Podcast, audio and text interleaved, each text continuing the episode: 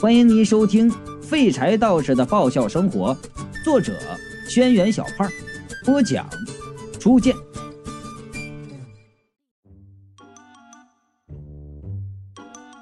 领头的就说了：“你以为我是这一点小伤就能吓退的人吗？啊，收人钱财，替人消灾，就算你们伤了我，我也不会逃的。哎，问题是我们还没伤你，你就开始自残了呀？”这时，貔貅跳出来咬断强子和强子老婆身上的鬼环，却见这一人一妖脸色青紫，浑身发冷。云美就说了：“鬼气已经侵入他们的身体。”狗富贵、雾相望见貔貅咬鬼咬的利落劲儿，吓得往一边躲。狗富贵就说了：“呃，雷锋同志啊，这些鬼的鬼气比平常的鬼气要重至少十倍啊！”我们还没见过这样的鬼，还得马上回去向上面禀告。领头的看了我半晌，从身上拿出一张照片看了看，然后把照片亮给我看。原来你也是我们要教训的对象，正好一次性收拾了。他手里的照片显然是非正常途径照的，照片上正是我们几个人在市医院车库隐藏门那里摸着钥匙的那个情景。应该是摄像头。云美看着照片对我说：“原来他们在那门口装了摄像头，怪不得那两个医生那么快就发现我们在找开门的机关。一次收拾几个，这买卖划算。”领头的刚说完这话，忽然脸色大变，目瞪口呆的看着我身后。我扭头一看，暗叫不好啊！原来强子老婆腰力已经不足维持人形。趴在地上变成了一只老虎，那群黑社会再见多识广，也没见过活人变老虎，全都惊呼出声。老虎趴在地上，低低的吼了一声。那边黑社会马上阵型大变，胆小的已经转身跑了，留下几个粗壮的汉子，显然全是有点能耐的。妖妖妖妖妖怪！领头的看样子也想撤呀，退了几步，手机响。领头的惊喜电话，听了一会儿那边的话，然后叫道：“捉住那只老虎！你们开什么玩笑？是什么？我我害怕！我我我是道上混这么多年了，会会会会会会怕一只老虎？真的？啊，那好，我再信你一次啊！”那领头的挂了电话，对我们道：“把把那只半死不活的老虎给给给交给我们。”我就说了，兄弟。你没事吧？你抓一只老虎回去做什么呀？领头的高声的叫道：“呃，那老虎现在已经虚弱的没法伤人了。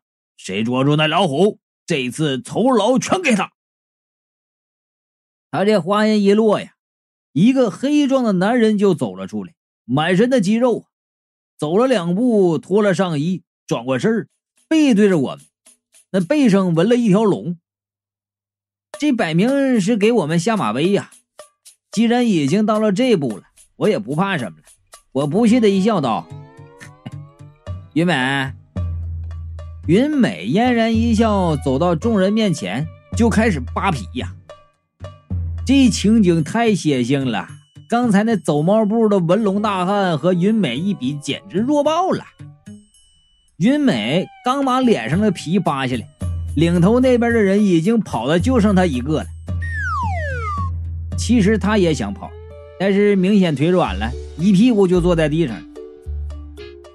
我走过去，蹲在他面前，用手在他头顶比划了一下，说：“我问什么，你答什么，不然老子把你的皮扒了，你明白吗？”那人是茫然的点头啊，然后我就问了。你们是医院派来的吧？那人点头，我就问他们为什么让你来收拾我们？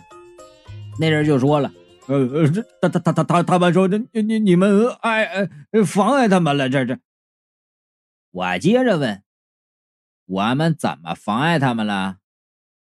那人都快哭了，我我我不知道，我这个个人的事我我没没问那么多，就是这个。我让云美走过来，云美的皮脱了一半啊，脖子上还挂着脸上的皮儿，像围脖一样随风飘舞。我就问了：“真不知道啊。那人都快吓晕了。不是，不是，不是，真不是，真不知道，就真不知道啊！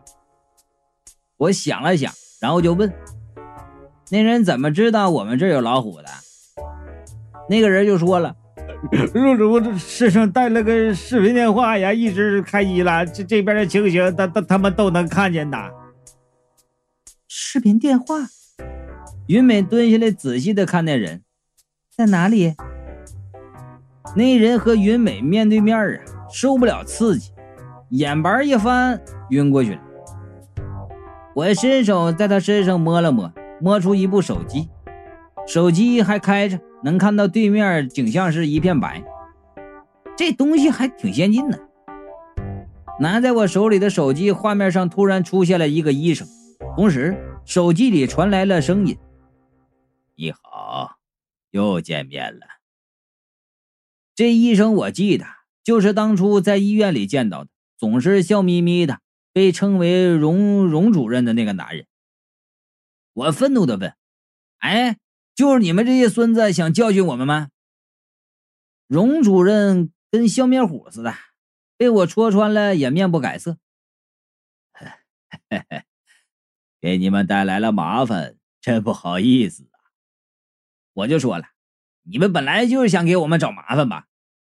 荣主任就说了：“如果你们没有给医院找麻烦的话，现在这种危急时刻，我们不会采取这种极端的行。”我听见他的话，心中一动啊，就问道：“现在这种危机时刻？”荣主任笑道：“哈哈，其实你都不是知道了吧，马丽树，马先生。”我和云美看了一眼。然后说道：“我不知道啊。现在我们都没有必要打哑谜了。”荣主任说：“我们打开天窗说亮话吧，马先生，你身为那栋房子的房主，应该知道那房子的秘密以及这个世界马上就要毁灭的事情吧？”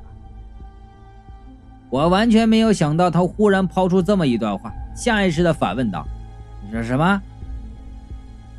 我们猜测你也在寻找活下去的方法，我们也是。我们所做的一切都是为了活下去。龙主任说：“这是人类方面的努力。”我一直以为世界末日这事儿只有我们几个人知道啊，没想到这世上还有别人知道，而且那些人还在为了让人类活下去而努力。我就问了：“你们怎么知道这件事的？”呃，这件事儿就说来话长了。荣主任摇摇头说道：“我们本来是想警告一下，让你们别妨碍我们。但是现在既然事情曝光了，或许我们可以化敌为友，两方合作，一起拯救人。”我看了一眼还躺在地上的强子和老虎，然后说道。你把我兄弟一家整成这样，现在想和我说合作？啊，如果你想知道我们这么做的理由，你可以来医院，我们会把我们这里的一切的告诉你。荣主任说：“其实没有你，我们也能继续下去，只是大家都不喜欢事情有风险。这件事非同小可，你懂的。”我沉默的看着手机。既然你们想知道怎么回事，不如现在过来了解清楚。合作与否，决定权在你们。我还有工作，说到这里吧。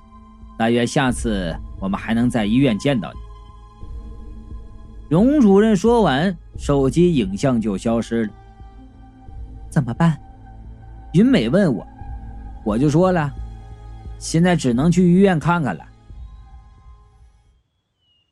第五章。泰坦尼克号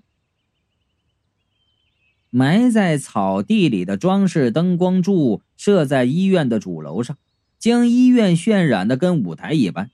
只是绿色的灯照着这里分外的阴森。我和貔貅、云美、雷迪嘎嘎、强子、二狗子、女鬼老师一起站在医院前，一字排开，身后是一溜的小鬼童子军呐。本来呀，吊死鬼和男人头也想来凑数的，但是碍于他们出来估计会吓死不少人，哎，我就委婉的拒绝了他们，让他们在家陪小鬼。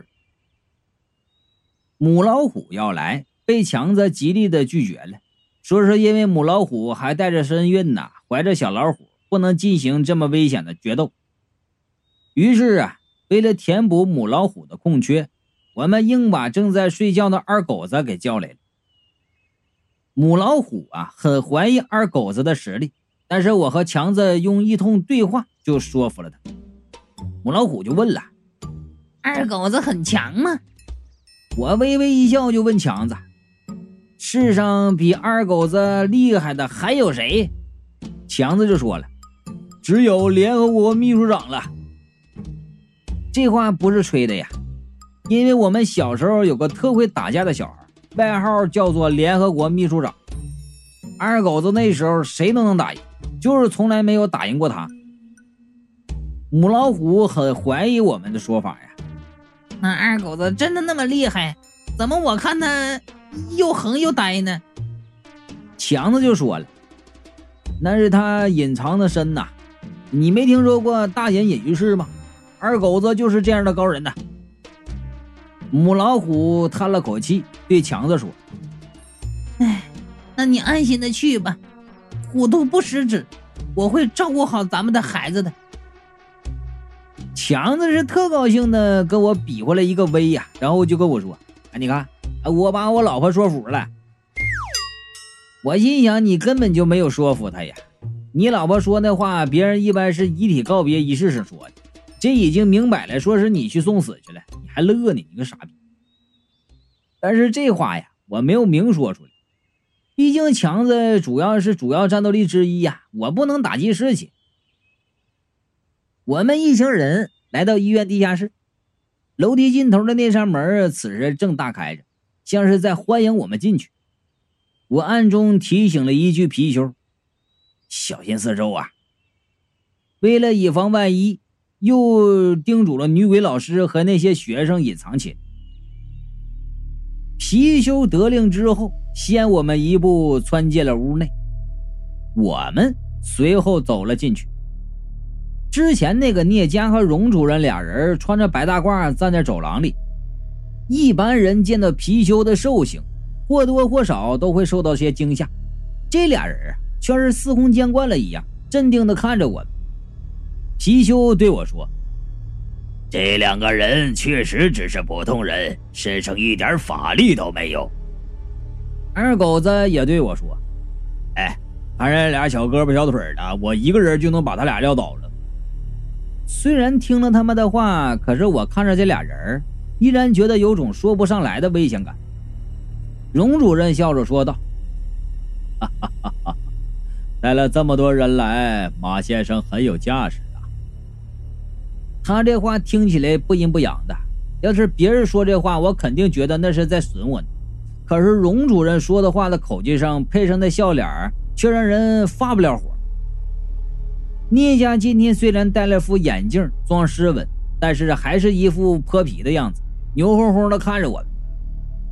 你们是没有战斗力了，还是怎么的？连小孩都带来了？我就说了，我带他们来参观了，不行吗？话一说完，我一想，不对呀，这些鬼都是隐身的，这聂家怎么看出来的？马上就问：“哎，你也有阴阳眼？”聂家呀，得意的哼了一声，不搭理我。强子本身就气他们之前找人挑事儿，这会儿呢就不阴不阳的损道：“哎呀，阴阳人儿，烂屁股！”聂家一下子就毛了：“你才阴阳人呢！”他摘下眼镜说道：“这是高科技，高科技你懂吗？鬼的温度和人的温度不一样，就是红外线眼镜一样原理，戴上这就能就能看出来了。”哦哦，我就说了，哎，你们要和我说合作的事儿，就凭这个东西啊？哈哈哈，当然不只是这个。荣主任笑着说道：“请跟我来。”说着呀，他和聂家把我们带到了拐弯处。之前我和小娇娇逃命的时候也来过这里，发现这里是条死路，后来我们不甘心，又带了雷迪嘎嘎来看，雷迪嘎嘎也说打不开这堵墙，所以现在我们已经确信这尽头就是堵普通的墙了。见两个医生把我们往这里带，警戒的说道：“你们想干什么呀？” 呃，这里全部的房间都装了三百六十度全方位的摄像头，全天二十四小时监控。当初你们在这里做了什么，我们都看得一清二楚。你们之中，荣主任看着雷迪嘎嘎，指着那堵墙说道：“有个很会开锁的人，可是他打得开外面的锁，打不开这个锁。”随着他的声音，那墙缓缓的上升，后面竟然出现了一条通往地下的狭长楼梯。因为这是完全靠电脑控制的，并没有所谓的钥匙。雷迪嘎嘎见那门忽然间打开了，吃惊的跑过去看，然后委屈的说：“哎，这根本不是门。”荣主任就说了：“继续走。”会对鬼魂产生负面影响，我建议你让那个女士和那些小朋友们先离开。我不知道他这话是真是假呀，但想想这楼下确实没有半个鬼魂，为了安全起见，就让女老师和学生们先回小二楼了。荣主任和聂家走向楼梯，看样子是让我们跟着他们。我们听到他们说这里是就都是摄像头啊，抬起头仔细的观察墙面。强子和二狗子呀，还时不时的敲一敲墙壁。那聂家呀，没好气的就说：“别找了，要是能让你们看出来，那就不算高科技了。”云美呀，就笑道：“有什么看不出来的？不就在那里吗？”他边说呀，边指了几个地方。看着聂家和荣主任的脸色，显然全让他说中了。我之前看了你扒皮的样子，荣主任上下打量云美，这位应该不是寻常人吧？那是，我就说了，比起伪装，你们谁都比不过他。荣主任笑了笑，没说话。我又问呐，哎，既然你们什么都能看到。那次我和小娇娇被杰克追的时候，你们也都看到了吧？荣主任没说话，聂家点头就说道：“嗯。”我跟二狗子就说了：“揍他！”二狗子二话不说，上去就给那俩人一人一拳。聂家就火了：“哎呀，你打我干什么？”我就说了：“我就说你之前那扇门开着，为什么会突然间被人给关上？啊，原来是你们搞的鬼呀！”农主任就说了：“哎呀，不要生气嘛，最后我们不也救了你们吗？”我就知道那白眼也是他们搞的鬼，我就说了：“哒哒哒，你别在这块给我摆出一副救我命的样子啊！我要是普通人，早在杰克给我开膛的时候就死了。我死了，小娇娇肯定活不了，你们就在这旁边看笑话呢。”荣主任就说了：“我们只有用那一个房间才能抓住杰克啊！”当时你们在其他房间，我们只是普通人，贸然出去，除了牺牲自己，根本帮不了你们。我就说了，啊，你们不是可以打开那扇门让我们进来吗？荣主任说，我我们不知道杰克的手术刀可以锋利到什么地步，如果他可以破坏那道门，人类的损失将无法估计了。且那时，他说到一半。警觉的闭上了嘴。哎呀，我说一句他顶一句，这把我气的啊，憋得一肚子气。心想接下来想说的肯定也不过是些不救我们的借口。听他说了，自己还生气，索性也不再问了。强子脑子比我活呀，马上想到了一个重要的问题。其实你们是和杰克联手吧？哎，要不然市里面那么多医院，他怎么偏偏往这里跑啊？我们已经盯他很久了。